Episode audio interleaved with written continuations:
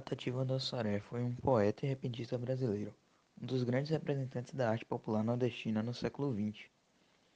Com uma linguagem simples, porém poética, retratava a vida sofrida e árida do povo do sertão. Projetou-se nacionalmente com o poema Triste Partida, em 1964, musicado e gravado por Luiz Gonzaga. Seus livros foram traduzidos em vários idiomas. Foram temas de estudos na Sorbonne na cadeira da Literatura Popular Universal.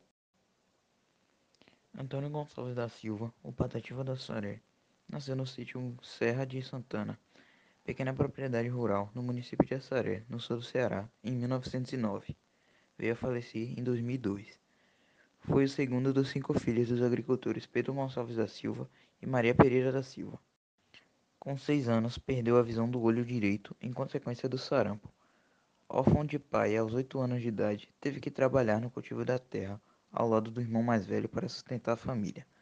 Com a idade de 12 anos, Patativa da Saré enfrentou uma escola durante quatro meses, onde aprendeu um pouco de literatura e se tornou apaixonado pela poesia.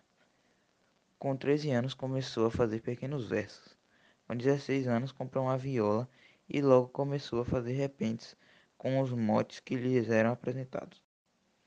Descoberto pelo jornalista cearense José Carvalho de Brito, Patativa publicou seus textos no jornal Correio do Ceará.